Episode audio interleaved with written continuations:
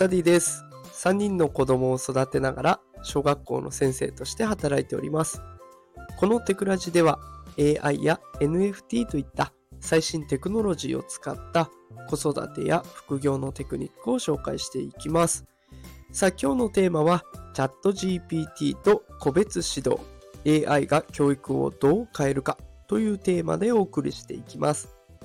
さあ今日はチャット GPT と子育てというテーマでお送りしていきます。まあ、チャット GPT はね、教育分野における AI の活用、これにおいてね、すごく顕著な例となっております。で、最近の調査によるとね、多くの学生と親が従来の人間の家庭教師よりもチャット GPT を好むと答えてるんですね。さあ、今回のこの放送ではチャット GPT が教育に与える影響について考えていきたいと思います。ぜひ最後までお付き合いください。さあ、それでは、え早速チャット GPT が個別指導ということで、かなり優れた実践事例をね、出してくれておりますので、そのことについて紹介をしていきます。アメリカの教育関連サイト、インテリジェント .com というところがね、調査してました。で、この調査によると、高校生と大学生の85%、ね、そして学齢期のお子さんを持つ親御さんの96%が人間の家庭教師よりもチャット GPT が優れていると回答してるんですね。で、これは学習方法に革命をもたらす可能性があるって言えますよね。で、これチャット GPT がなんでいいのかっていうところなんですけど、3つあります。1つ目はアクセス性。2つ目、柔軟性。3つ目、成績向上。この3つです。アクセス性っていうのはチャット GPT が無料で、しかもいつでも利用可能だということ。柔軟性は学習内容や質問のやり方を自由に変えられるということ。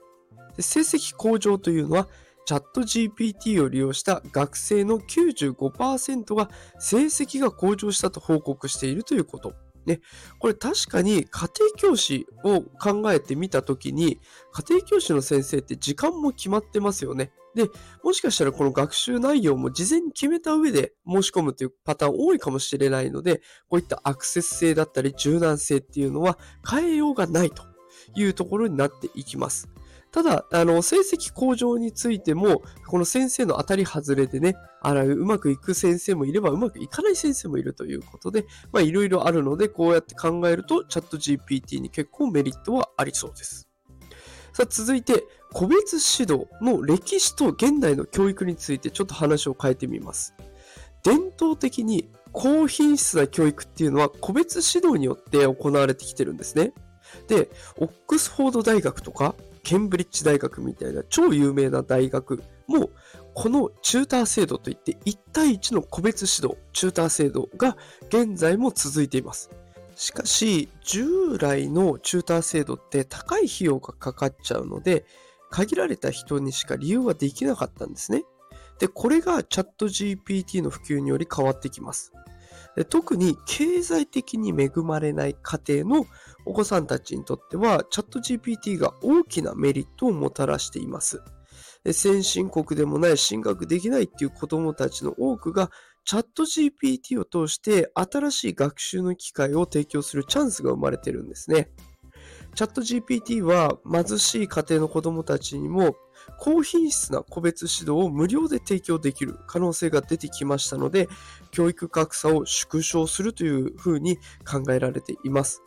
これは社会全体にとってもね、重要な進歩と言えるんじゃないでしょうか。でもちろんね、貧しい家庭の子たちはなかなかね、